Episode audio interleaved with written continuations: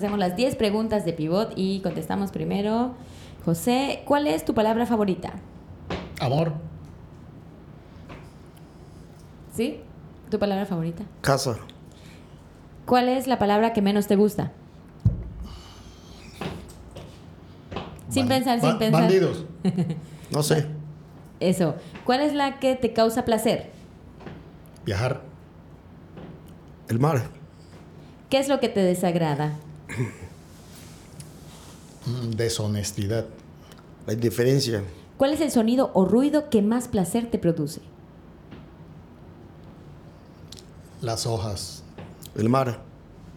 ¿Cuál es tu grosería favorita? Se vale, se vale. Todos tenemos una. Hijo. ¿Cuál? Hijo. Me vale madre. Eso. Aparte de la profesión que ejerces, ¿cuál e- otra profesión te hubiera gustado ejercer? La que ejerciste, perdón. Eh, creo que chofer. Manejar. Venga, tenemos ahí una empresa que nace hoy. ¿Qué profesión nunca ejercerías? Médico. Ah, eh, fontanero. Si el cielo existe y te encuentras a Dios en la puerta, cuando llegues, ¿qué te gustaría que te diga? Bienvenido. Bienvenido. Ándele. Eso lo dice el letrero, pero ya frente, fr- frente a frente. ¿Qué es lo que quieres que te diga? Si, si llegas y que... Ven aquí a mi lado. Abrazo. Eso. Nuestra, nuestra invitada anterior nos decía, no estás equivocada, sí lo lograste, llegaste al cielo. Porque decía, sí, estoy en el cielo. Entonces, bienvenidos al podcast en nuestra nueva sección Juventud Acumulada. Y más que presentar a nuestros anfitriones, queremos que ellos se presenten y nos platiquen un poco de la idea que tienen para compartirnos y compartir al mundo. Estamos muy ansiosas por escucharles. Bienvenidos. Muchas gracias. Bueno, Víctor, creo que estamos acá y eh, tú me conoces, pero creo que hay muchos que todavía no saben quién es José. ¿eh? Y pues es un individuo que con esta juventud muy acumulada, pues estudió la primaria, secundaria, la preparatoria y tuvo una formación de administrador, administración de empresas en el Tecnológico de Mérida. Y pues de ahí, de a partir del 80, pues después de 36 años, pues es- estuvimos dando unas clasecillas y pues hoy quiero compartir con un amigo, ¿verdad? Que conocerán en un momento y que creo que inicia esto para conversarle muchas cosas. Adelante. Víctor Manuel. Argáez Tuz. Igualmente una profesión, este, Administración de Empresas, igual que aquí el amigo José Ramón Aguilar Vivas, de los cuales hace muchos años que los conozco, desde el bachillerato y la formación que tuvimos en el Tecnológico de Mérida. Igualmente me da gusto porque vamos ahorita a platicarles algo que, pues, que siempre he deseado, José Ramón, en nuestra vida práctica y ahorita que estamos ya pensionados, afortunadamente. Bien, entonces aquí estamos caminando nuevamente juntos en esta, en esta plática que vamos a tener. Pues bienvenidos al podcast. Hace rato que platicábamos antes de empezar a grabar, nos contaban que habían tenido una formación, por un lado, este Víctor premilitar. ¿De qué Sí, efectivamente. Yo Ajá. estuve en una escuela primaria y secundaria, en un internado. De ¿En la ciudad de Mérida? Aquí en la ciudad de Mérida, en la calle 65, frente a la cocina Vargas. Ahorita actualmente está Rito Civil. Es un, hay estacionamiento y estuvo una escuela particular, este, ¿cómo se llama? De cual era muy este, competitiva en esa época con el Luisa de los Rosado y el americano y este, la modelo. Entonces ahí estuve, de ahí eh, me pasé al Tecnológico de Mérida porque nunca me gustó la prepas. En esa época era, era muy, en mucho desorden. Me brinqué el bachillerato del Tecnológico, me, siempre me, me decían, ¿qué vas a hacer el bachillerato del Tecnológico? Ahí puro cerebro va. Afortunadamente, pues, digo, pasé el examen y ahí estamos y tenemos una carrera. O, o le tuviste miedo a la peluqueada que daban en la Eh, prepa, parte- ¿no? pa- O sea, que se daban con... Parte también, ¿no? La, Las novatea- la novateada y que te decían de, de chapopote y toda esa cosa, te cortaban tus pantalones, te, te, te- te cruzaban por toda la calle Mérida, ya todo, Ah, todo fatoche, ¿no? Eso no me gustaba y, y una de las cosas que a mí me, me correteó del bachillerato. ¿no? ¿Y cómo Eh, fue la novateada entonces en el eh, En el tecnológico? tecnológico, una en ese, en ese momento había una disciplina muy, muy férrea desde que entrabas en la puerta del tecnológico. Ya. Sí, tu credencial de identificación, no cualquiera podía entrar, era una, una, una escuela y afortunadamente maestros en el bachillerato de primera calidad. Recuerdo, recuerdo mucho, este, sí me gustaría compartirlo. Bueno, el que les habla tuvo 36 años dando clase en educación superior. Recién nacido empezó a dar clases. Recién nacido, porque pues a los, a los 40 pues ya me tuve que jubilar.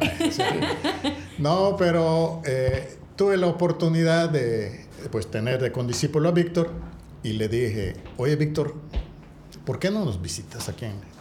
Los muchachos que estaban en el sexto, perdón, octavo semestre de la carrera de administración, le digo, tú que tienes tanta experiencia en la, en la empresa privada que, que trabajaste, como gerente de venta regional, etcétera, eh, pues viene a externar lo que, lo que tú haces, hombre. Los muchachos están eh, ávidos de conocimiento, de, de esas vivencias y, y, les va a servir mucho para el futuro. ¿no? Y lo invité. Y sinceramente, esa vivencia que como caracteriza a Víctor, de comentarlo así, muy, muy práctico, muy, pues quedaron impactados porque les dijo algo que, que golpea mucho a los futuros profesionistas. Déjense de tonteras. Así lo dijo. Ay, Sentí ahí un sesgo. Así, no así, sé si recuerdas. de qué, Eh, alguna palabra. Afortunadamente es que veía las caras espantadas ese momento. Déjense de qué. Eh, déjense digo, ya sabe, pero había damas. Estamos, estamos, no, aquí estamos, damas y caballeros, No, no, no, estamos no, abiertos. buena- buena palabra, este, efectivamente lo que dice José, buena oportunidad de años, Ah, ya. tonterías, de esas que señores, ubíquense. Eh, lo que es el, el libro de lectura aquí no sirve. La, la calle, digo, digo, no sirve en ese momento, no, sí sirve conocimiento. Claro, Esa es claro. la referencia que, me, que le decía ahora no es que no sirva, sino que la calle es diferente. La vida práctica y sobre todo si tú te vas a una iniciativa privada, le digo, allí es otra vertiente completamente de lo que te funda la escuela. Yo salí ilusionado igual, pensando de que no iba, no iba yo a cargar un camión de cerveza, no iba a subir una ruta, no iba yo a, a bajar un diablito, siendo yo jefe de zona en la ciudad de Mérida, que me tocó la ciudad. Bajándome, pasaban mis sobrinas que, que estudiaban en una escuela, la educación de mi patria, ve a tío cargando casas vacías, ta, ta, ta, y eso fue una formación que me dio Grupo Modelo. Y antes estuve en el sector educativo, cinco años, y José le consta, llegué a ser subdirector de un Cebetis, pero yo, mi ilusión, mi sueño, como le diría Ramón, perdí mis horas, pero mi sueño era la iniciativa privada. Y, y vino la oportunidad, entré y estuve 24 años en el grupo modelo Zona Yucatán.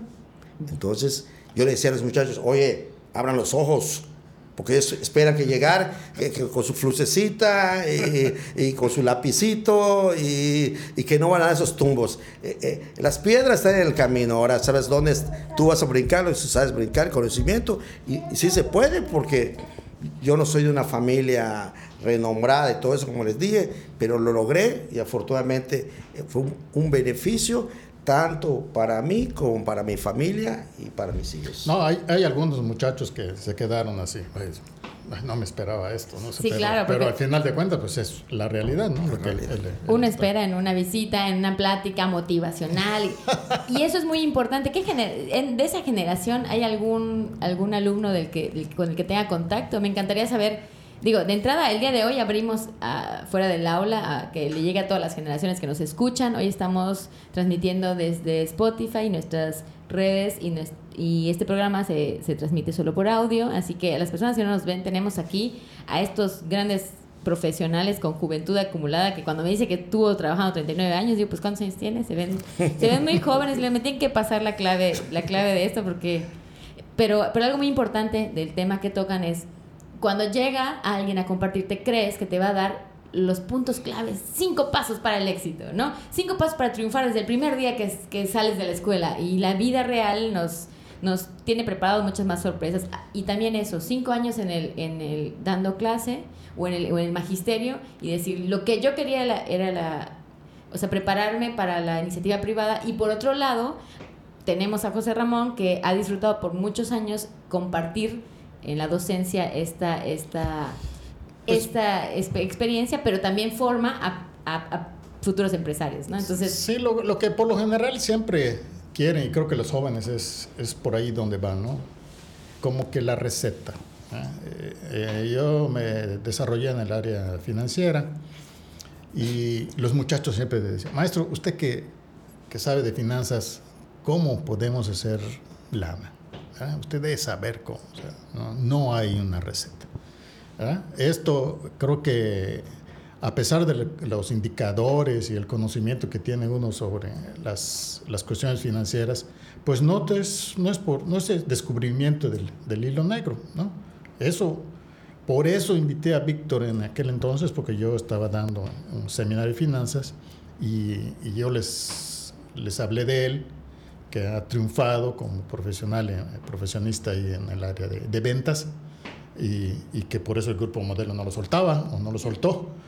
Entonces le digo, no, quiero que tú les digas lo que se palpa ya, ¿no? O sea, no vas a tener a tus dos secretarias, tus asistentes y con tu escritorio con aire acondicionado. No, hay que fajarse allá, ¿no? Con este solecito, porque él estuvo toda la zona sureste, en la península, estuvo en Ciudad del Carmen, estuvo, bueno, eso quería que les externara a ellos a pesar de conocer cómo están las tasas de interés, en dónde invertir, si hay que invertir en la bolsa, invertir en qué negocio, qué, qué negocio más rentable. Ok, conoces eso, sí, pero también tienes que fletarte algo que, que aquí pues no vamos a llegar a un pugilato que, que es mejor o... Él siempre me ha manifestado que lo que conviene en un negocio, lo que da vida al negocio no es el dinero, son las ventas. ¿Cierto, Víctor? Sí, afortunadamente. Ese día le llevé a los muchachos ya estaba yo en la fábrica Veladas El Faro, del cual me retiré hace dos años. Estaba yo como gerente de ventas. Yo empecé no siendo gerente de ventas y había cuatro vendedores en esa empresa. El dueño corrió, corrió a tres y me quedé yo solo para toda la zona. Ese día le llevé presentaciones de todos mis productos y yo le dije, este es dinero. De acuerdo con José Ramón me dio esto, esta veladora, esta veladora y esta veladora, esta vela es dinero pero hay que saber hacer. Y la única manera de hacer es ventas. Yo, la dueña no quería que yo me quitara, pero yo en ese momento dado le dije, ¿sabes qué? Yo desde los 18 años he estado, ya quiero disfrutar un poquito de mi entorno, mi familia, mis hijos, mis nietos, y sobre todo ahorita que tengo una nieta que me deja así de cabeza, entonces, eh, entonces ¿cómo se llama? Y es una parte. Pero sí reté a los muchachos con respecto a decirle, ¿Usted cree que, bueno, recuerda, Ramón, le mencioné Bimbo y Sabritas, cómo empezaron los dueños? El grupo modelo, antes de empezar la historia, tengo el libro completo, le había comentado a ellos, cómo empezaron a vender, no cerveza, empezaron a vender leche. O sea, para llegar al producto estrella. No, no, empezaron a ver, leche. Los, el primer dueño, don Antonio Fernández, empezó a vender leche en, en sus tinacos. Posteriormente, el, un, español que estaba en Toluca le dijo, no te interesa mi empresa, fue la primera cerveza que había Victoria, no lo demás no existía, la Victoria. Traían de Toluca a México en carro y carretones la cerveza. Ahí sí empezó Don Nemesio, barriendo en ese lugar donde son ahorita, pues, ¿para qué le hablo?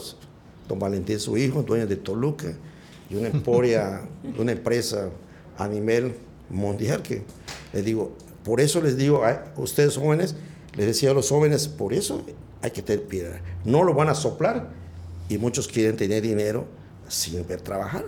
trabajar. Yo no tengo dinero, yo tengo comodidad. Yo tengo, afortunadamente, gracias a Dios, pues no me ha faltado nada, les di. ¿Por qué? Porque sigo vendiendo veladoras El Faro. Eso, entonces después del grupo modelo nos vamos a... Fábrica de Veladoras El Faro. Fábrica de Veladoras El Faro, ¿no? Y bueno, en el caso de José, Después de la docencia, a la par de la docencia, entiendo que hubo también en paralelo un, Bueno, siempre, realmente, desde el momento de, egresar, eh, yo siempre tuve fijada la meta de buscar estar dentro del sistema educativo. Es la realidad, ¿no? Sistema educativo que lo conocía muy bien porque pues mi padre daba clases también en el tecnológico y que te daba las oportunidades de tiempo para dedicarte a otros negocios. Entonces yo siempre dije, bueno, lograr tener una plaza, tener 30 años de servicio, jubilarme, Y dentro de esos servicios, los tiempos muertos, poder tener un negocio que al momento de ropa. y el pato viene de, porque en, mi colonia, allá en el sur de Mérida, del cual es la colonia Delio Moreno Cantón, donde yo este, crecí, este, a, la familia, mi hermano este, y, a, la familia decían los patos. Y de ahí alguien lo escuchó por allá y que siempre me dice pato y aclaran porque el pato le dicen a mi hermano, pero ya todos nos decían el pato. Y ahí viene el sobrenombre o los apodos que le llamamos. Eh, pero, pero, a mí nunca me molestaba que me hagan pato, príncipe. Yo, todavía sigo siendo joven todavía y, el entusiasmo de me gusta bailar mucho. eso, solo soy tu contemporáneo, siempre. algo que, algo que a través de los años, de repente, algo que era una tradición, que era este sobrenombre que era con mucho cariño y que luego llega toda esta era en la que en la que nos dicen, ya no le digan sobrenombre a los niños, a los adultos, porque el bullying, yo creo que sí, depende de la intención con la que venga, ¿no? También era una tradición, ¿no? Y a veces muchos heredábamos el, el apodo porque venían de los hermanos y luego se heredaba. Entonces por ahí también sé que, que tenemos este, otros apodos entre nuestros anfitriones. Cuéntanos para ustedes cómo fue. José Ramón, nada más al que le permite decirle el chivo, es a mí. Ándale, ese es un privilegio. sí, porque cuando ya estábamos en la carrera, cuando decían, chivo, chivo, o sea, comíamos a los desayunos de los laes, que hacíamos eh, mensualmente y no faltaban quien venía un había un dolor de cabeza que se llama Luis Pavilla ah, y si me está escuchando y cuando le escucho era pava este cómo se llama decía la pava este decía desde que ya ahí viene el chivo y él porque nada más le permitía a mi Manuel decir el chivo bailar es. es. que pues eso sí tiene es por herencia Sí. Ah, ¿Cuál era el, La herencia esa del chivo que un día llegó mi hermano mayor y llegó a, a un examen y tenía su chicle. Ah, Entonces el ingeniero, eh, su maestro, le dijo, parece chivo masticando ese chicle. Y pues como era el mayor, lo entra mi otro hermano y también pues chivo y chivito y luego el otro es chivitito, ¿no? Y eso empezó en la, en la prepa profesional porque de toda la primaria pues también heredamos, eh, pues ya era gato, gatito, micho, ¿no? Porque por sello este, de ADN, pues todos los hermanos tenemos ojos claros y así que llegamos, eh, el gato, ah, llegó el otro, el gatito, era el micho y así fuimos heredando los cinco hermanos. ¿no? Sí, sí. Solo que mis hermanitas pues no estudiaron en la misma escuela, pues no los Pues supieron, ¿no? de las michitas. vamos a otra escuela, ¿sabes qué? Aquí, aquí acabó la herencia. Bueno, a lo que voy es que incluso al recordarlo podemos convocar a la risa porque es algo que que nos recuerda esos momentos, ¿no? Es que el bachillerato así todos nos conocimos por apodos. Nada, nada de eso de que Argaez, que Víctor, pues a ver, ni sabías el nombre. Almascovich. Ah, eh, hay un amigo que está aquí, este, que nos damos a recordar su momento, que es Gaspar Gómez Sáenz, que era una persona jovial y de chistes colorados. Y otro gran cabrón, que fue un amigo, pero también en una sociedad como esta, no muy, eh, te digo, que sea ahorita aceptado, que es este Saturnino Avilano, que fue un, directivo del PRI, un directivo de qué, es su papá, es papá del Cushum, el famoso, del famoso artista cómico. Un saludo para la familia maravillosa que siempre está presente igual en esos medios en los que sí, y entonces eh, fuimos amigos de, de su papá y este, este, ¿cómo se llama? Y formamos un grupo muy jovial nosotros que hacíamos teatro en el, en el salón. Eh, Gaspar siempre se prestaba para ser la novia, se casaba con, y este, había un amigo que le decían el padre, ¿por qué? Porque era una persona muy seria y era tan seria que nos moríamos de risa. Hoy vamos a casar 12, tan, tan, tan, tan, entraba. Pero así una ceremonia, una, se llama Villanueva. Es, ah, eh, este, ¿cómo se ¿Pero con qué se casó este? Eh, no, pues, con, eh, con, la chacleta. No, chacleta hacía de sacerdote. Ah. Acuérdate. Y el que se quedaba era con el, con ese señor civil, ¿cómo se llama? Este, que buen novia de Carmona. Este, muy amigo. Ah, sí, César. César, César Franco. César Franco eh, A ver si invitamos a la chancleta. Este, Ah, bueno, vamos a localizarlo. Ya, ya lo tengo ubicado en el teatro. Ahí está. Teatro Yucatán. Entonces, este, y fuimos, fuimos un grupito Javier y de- muy jovial y muy compacto que nos se formó, vino un maestro que les vino a, a- me acuerdo de un maestro que ac- acabo de veros en, la- en una foto, en, una, en un, un periódico que decían que estaba muerto, que dividió al grupo de intelectuales y tontos, los tuchos y los contratuchos. ¿Cómo bueno, cree? éramos tan, el grupo ese, que nos formamos hasta en el béisbol, era nuestro contrincante. Tuchos y los sábados íbamos a jugar por tal de ganar a los. Ellos eran los tuchos y nosotros, como éramos malos, no estudiosos, éramos los contratuchos. ¿Ah? Pero, digo, yo viví un bachillerato, de la verdad, el teológico, como nada en la vida. Compañerismo, había mucha humildad, aún los que tenían mucho efectivo, era bueno, mu- lo que se ha perdido, la humildad, la humildad De que todos somos iguales. de que todos somos iguales, la humildad de que te ayudo. Yo tenía problemas económicos, no había, había un amigo este de, de, de, de Cozumel, que es dueño de un hotel actualmente, decía, ¿quieres tomar? ¿Qué quieres tomar? Recuerdo eso y cuando lo recuerdo, decís, qué bueno que todavía existe. Digo, que sigamos así Claro. este, y sigamos actuando de esa manera, porque yo tengo un programa este, particular este, de ahorita, eh, de un proyecto con las personas, de visitar ancianos, en, como se llama el domingo, tengo mi primera prueba, me voy aquí a la anciana que está en la colonia Maya. ¿Por qué? Porque siempre que sea algo por alguien.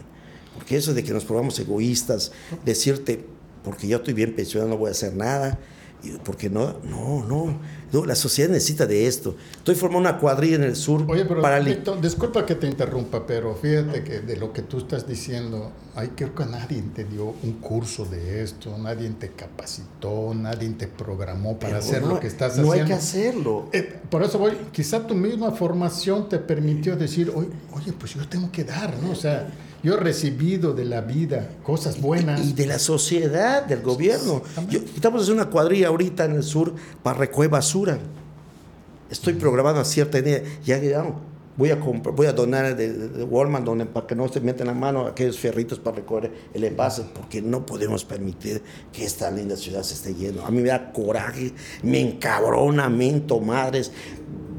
¿Sabes? Cuando tiran una basura en la puerta, es, tú conoces la casa de mi madre, tú tiran resto de. y se pudre. Digo, ¿Por qué? Porque nosotros lo limpiamos. hace- Esta parte que la. Oye, que- ¿qué puesto estás buscando? ¿Cuánto estás ganando, Víctor? uno, Ajá. todo, todo esto. O sea, te lo pregunto porque desgraciadamente hoy... ¿Estás Todo, algo? ¿quieres? Algo No, quiere, No, dice, ¿no? es que ahorita la juventud, si no les pagas, no les pagas, te dicen no. Yo- es más, yo voy a dar ejemplo a la casa de mis hijos para barrerle su frente. Llego con mi auto, dice, como dijeron en la colonia, ahí viene el Servilimpio con su Honda City. Pero El, el Tatich del Sur da servicio, servillimpias con Honda. yo barría toda mi manzana cuando vivía yo en esa casa. Y, y se lo, y lo- el día que le escuche mi hijo, José Ernesto, te lo recuerdo. Yo voy a, tengo mi, en, mi, en mi auto, mi maleta, mi pico de, mi coa, mi pico. Es más, ya, ya me fui a Canqué y el miércoles voy a buscar mi machete. ¿Te Ah, acuerdas sí, lo sí, que te sí. regalé? Ajá. ¿Te acuerdas que te regalé tu- Sí, tu, coa? sí. Y le piden a regalar su coa a José. Ya Ah, tenemos, entonces, como la iniciación para el grupo, te entregan tu coa, te entregan tu cuadra, a barrer. Álale. Es que hay que ser, no, no podemos ser. ¿Por qué? Porque todos dicen la sociedad. Sí. Es del gobierno. No, no, no, por Dios. Sí, a veces nos, nos gusta mucho exigir. Estoy pagando mis impuestos, esto, pero también qué hago por mi comunidad, ¿no? Y no necesariamente porque esté buscando algo más que la satisfacción personal y por supuesto mantener una ciudad limpia y en la que podamos. Yo, aunque, convivir. aunque estaba yo en la cervecería, siempre lo decía. Todos los domingos me levantaba y la manzana completa, como mi- un dinero que había enfrente de mi casa, barríamos la manzana completa. Sí, cuando La- dijo, de eh, llevábamos. En mi cajuela tengo mi pico, y dije, mi pico de gallo, como trabajo en la cervecería. Pensé que estaba hablando de que iba a No, no, no, nada de cerveza. El picnic, y yo, ¿qué? Ya, Ah, ya, ya tengo nueve años que ya estoy retirado ya de eso. Ya sí me tomo una, dos y ya por el estilo. Pero ya, José Qué Ramón, buena, eh, qué buena frase, la voy a copiar. Yo me tomo dos por estilo. Ah, Yo antes decía, yo me tomo dos por convivir, porque soy social. Ahora lo voy a decir así. Y aquí José Ramón se le- siempre le manifestó mi inquietud. Le digo, ¿sabes qué? Es que es posible. Y eh, compartimos ciertas ideas, pero a veces me pierde. No sé si le jalan la, la soga o, no le dejan ir. o, puede ser, ¿eh? puede ser. Oye, bueno, estamos, estamos, aproximándonos a un, a un, tema que no habíamos tocado. Yo creí que me iban a platicar ahí por después de la secundaria, el primer amor.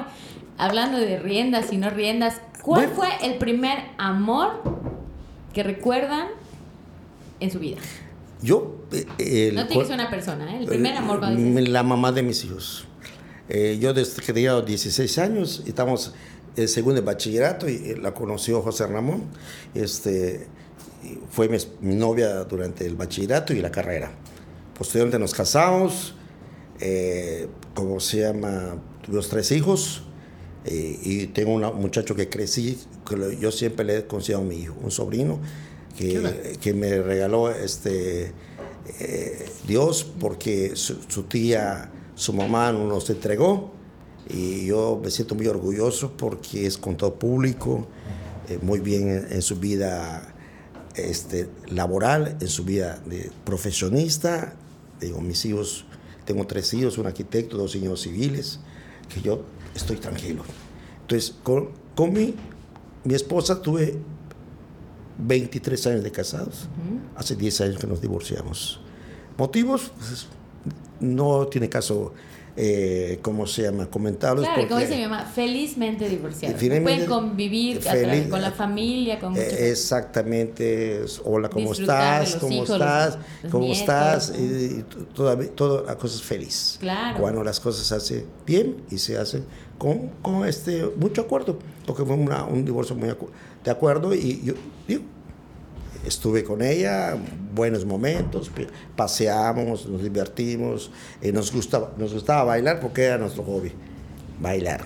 Eso desmitifica eh, mucho lo que dicen, ¿no? Dicen, es que las nuevas generaciones se casan para divorciarse. Yo creo que en todas las generaciones, si hay inteligencia emocional y buenos acuerdos, a, a veces las cosas comienzan, terminan y nunca nunca dejamos de disfrutar los frutos de esto. En este caso son los hijos los nietos exactamente. No hay que sentirse egoísta porque oye porque ella se oye, está no no. No esas son, son ya son mentes muy muy muy muy cerradas, muy cerradas y que esto ay, vive y deja vivir. Exactamente. Y es unas cosas que deja y deja vivir. Y con todo con todo con respeto. No pasa entonces el primer amor fue la mamá de sus hijos. La mamá de mis hijos. Pues, yo, no, ¿El primer más, amor, José? Yo soy más romántico. ¿eh? Y no porque tenga yo más chamacones, sino que más romántico porque mi primer amor fue el deporte. Sí, claro. ¿A qué edad Realmente se yo, encontraron? Yo desde los 12 años me fueron a buscar a mi casa para invitar a jugar fútbol. Yo practicaba fútbol, voleibol, béisbol, front tenis, tenis, squash. Y si empezamos desde antes, pues Ajá. chácara, pesca, pesca, busca, busca, jugar. Y siempre jugar lo mejor posible. Pero desgraciadamente, o agraciadamente ya llega el amor de, de la, y quieres tener tu familia. Y sí, yo nada más tuve una, una novia que es que sigue siendo su novia. Mi, mi, esposa. ¿verdad? Sí, entonces su primer amor, el deporte. El primer amor fue el deporte. ¿Me puedes enumerar otra vez todos los deportes que practicas? Me quedé con la boca abierta y no capturé bien la idea. Yo jugué a buen nivel básquetbol, voleibol, fútbol, tenis, front tenis y squash.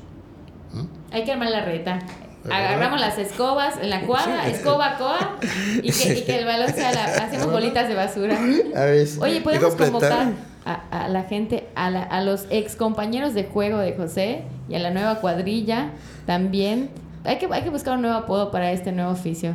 Si pues, el pato ya se jubiló y también el príncipe, el Tatich del Sur nos invita a tomar todas las cuadrillas y Eh. de premio vamos a tener la reta organizada por, por José. Hay que hacerlo. Luego llegó Sí. el amor, de, que, es, que es- son las madres de sus hijos. Y en el caso de José, Bueno, pues este, tuve la, la gracia de, de que me regalaran tres, tres hijos varones. Ah, bueno, pues estamos. Estamos iguales. tocayo, ¿no? Pues, sí te dije que todos tenemos tres varones iguales. Hoy nos tocan más chamacas entonces. ahora. Un, un saludo para, para las mamás de estos, de estos seis hijos. Y luego vienen las nietas y nietos. No, ¿Cómo no, va no, por ahí no, la no, cosa? no, no. Pues creo que se está, se está For- volviendo así ahora, porque tú tienes nieta también. Y yo también ya tengo, Así gracias es. a Dios. ¿De cuántos años? Dos nietas. Tres años. Bueno, ya les dije nuevamente que me- de cabeza me traje. Pero este, es parte de, también de, de esta, llegar a esta bendita edad. Este nuevo amor, ¿no?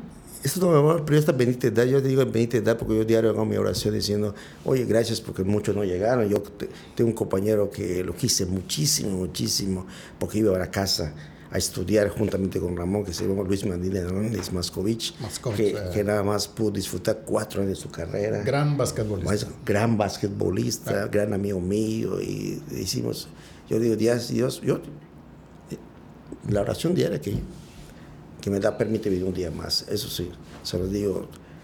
Y, Pero y- ¿qué te, qué te, re- te remonta esto de, de tener a tu nieta? Ay, ¿qué- qué- pues, qué? es que me remonta a, Digo, te lo pregunto porque estoy viviéndolo a la- también. la- ¿verdad? a la- Entonces, mira, a los hijos no los, no los, no los cuidamos, o no los No atendimos. nos cuidaron tanto como los nietos. Como ¿eh? a Yo los nietos, mira, sería, sería muy cosa, José, que yo te diga, ¿sabes qué? Nosotros estamos ocupados metiendo la lana, porque yo siempre he dicho, porque no faltará nada, porque nuestra preocupación, precisamente hablé con una persona ayer, conversé con una persona ayer que estamos hablando que nuestra preocupación siempre fue que la familia no le faltara nada a nosotros, con respecto a ti como padre y a mí como padre. Sí. ¿sí? Que estuviesen acá y no me importaba que me mandaran meses de fuera, que vete a Cancún, que vete a esto, ¿verdad? no me importaba, porque de que llegas a la casa no faltaba nada, hay comodidades, ropa, zapatos, escuelas particulares, todo. Entonces es una responsabilidad también que, que digo, y siento que ahorita que es lo que tú me dirías, la nieta, que es la nieta, pues lo que no pude disfrutar Ujú, de la niña. Momento de disfrutar tiempo completo, ¿no? Para siempre. Yo- yo- Estoy sí, contigo eh, siempre. siempre. No, yo si me dice, ahí te la dejo, cuatro días, mira, yo voy a ser el hombre más feliz de la vida. Eh, que me cuatro, pero no, no creo que me lo dé la mamá, Me- menos la abuela, porque ah, me marca por teléfono, mi nieta. Devuélveme a mi Devuélvela. nieta. En el, caso, en el caso de José, ¿qué se siente tener pues nietas, muy, no? muy, muy similar. ¿verdad? Yo en, en lo particular, pues yo me jubilo hace casi tres años, bueno, tres años. Y este y no sabía que, que venía una nieta. Pues lo mismo me pasó a mí. Entonces- a mí, ¿sabes qué? Me vieron cara por liebre, a los cuatro meses me la trajeron. Te digo, ¿y esto? Papá, ya sabes, abuelo. ¿Cómo que soy abuelo? No sé si gritaron o puta aumentar madre. No lo sabía. No me digas, sí. Me dice, me invitan así, te invito a Tox a desayunar. Yo como con cara de pendejito allá. Y llego allá, me siento. me dice así, eh, eh, eh, este Jesús Alberto, estamos comiendo. Te voy a decir algo, papá. ¿Qué es? Eres abuelo. ¿Cómo? Soy abuela. Ahí está la fotografía de tu nieta. Ve esta preciosa angelito. ¿Qué quieres que yo te diga, cabrón? Pues, ¿Qué quieres que yo te diga? Estoy viendo tu cara, le digo. Bien hecho, ¿no? Bien hecho, de tu cara, no puedes decir nada. Que es- ¿Cuándo la voy a ver? Espérate, papá. A mí me vas a llevar dentro de dos semanas. Me vas a llevar a conocer a mi nieta. Lo que pasa es que su nieta no vive en Mérida, ¿no? No vive en Mérida, estaba en Cancún y, este, y voy emocionado, llego a Cancún, imagínate, me la entregan, bien mañita, hermosa, con su bailarina. Ahí tengo una foto cuando me la entregaron, pero la entregan a los cuatro meses. No, no se vale, digo yo, yo quería estar allá en el... Eh, Le ahorraron, le ahorraron lo más difícil. Pagar como se llama. Ah, pero así fue mi sorpresa, así te pasó lo mismo. Pasó lo mismo. Ah, muy so- parecido. Ah. Pero pues sí te cambia las perspectivas de, como tú dices, das gracias a que tienes una nueva oportunidad de tener las vivencias que en su momento no tuviste el tiempo, ¿no? Yo, pues, estás viajando, por lo general eso es lo que golpea más, ¿no? Que en tu propio trabajo tengas que viajar y, y, pues hay eventos especiales o cualquier momento sabemos ya con, con la poca edad que tenemos, sabemos que los tiempos no regresan, ¿verdad? Y hay que disfrutarlos ahora. El aquí sí. y el ahora. Con No, eso nos no, vamos no, a... no, no hay futuro ni nada por el estilo. Aquí hay que vivir lo que he dicho José Ramón, aquí El el, aquí, presente es aquí y presente. vive este día como si fuese tu último día. Vamos a ir cerrando este, este capítulo, este primer, primer programa de, de El Podcast Juventud Acumulada. Se- y nos quedamos pendientes Si para me invitas para que yo te hable de historia. para que Ah. terminemos de hablar de cómo, cómo nos cambia la vida, cómo nos crece el corazón cuando llegan los nietos. Y nos decía por ahí un- una abuelita, este es el momento perfecto para disfrutar al 100% el aquí y el ahora. Y aparte, se puede devolver a sus papás. Yo no tengo la obligación, yo no tengo la obligación de, de- de guiar el camino de la educación. Sí aporta muchísimo. Los abuelos son el gran pilar para, para los nietos en, en muchos momentos, en todos los momentos. Pero se lo puedo devolver a sus papás y que se entiendan. ¿Quién le dio dulce? Bueno, nos vemos a la próxima. Y con eso nos vamos y nos despedimos de- con nuestros anfitriones y les invitamos a seguirnos en nuestras redes sociales como el podcast. Estamos en Facebook, Instagram, en YouTube, en Spotify y bienvenidos a este programa Juventud Acumulada con estos grandes anfitriones que nos tienen preparada una reta deportiva para aquellos que hacemos nada más el deporte de, ver el celular. Y también tenemos nos unimos a la cuadrilla para limpiar nuestras calles. Hay que accionar para pedir para exigir hay que dar. Nos despedimos les dejo con nuestros anfitriones para una despedida. Nos vemos en el podcast. Muchas gracias por toda su atención, esperando que esta pequeña información les haya servido y sobre todo que, que aquí les vamos a invitar a que se anoten y aquí venimos con, eh, aquí en las oficinas de José Ramón Aguilar Vivas y aquí estamos aquí para platicar. No les dé pena, me empezó a dar pena, pero ya no hay pena. Así que nena, y si nos ven, ni modo, ya estamos vivos y feos. no hay problema. Bien, pues igualmente ojalá que muchos se adhieran a, a participar en estos podcasts. ¿Por qué? Porque creo que hay mucho que dar ¿ah? y ojalá que, que se animen. ¿verdad? Nos vemos a la próxima. Sal-